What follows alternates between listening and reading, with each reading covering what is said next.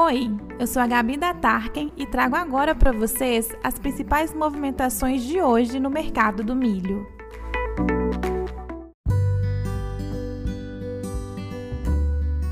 O mercado em Goiás começou a reagir nessa semana.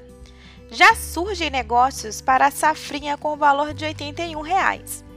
Em Rio Verde e Montevídeo, vemos ofertas a partir de R$ 85. Nessas mesmas cidades, dependendo da data de embarque e pagamento, compradores estão fechando o negócio a 83.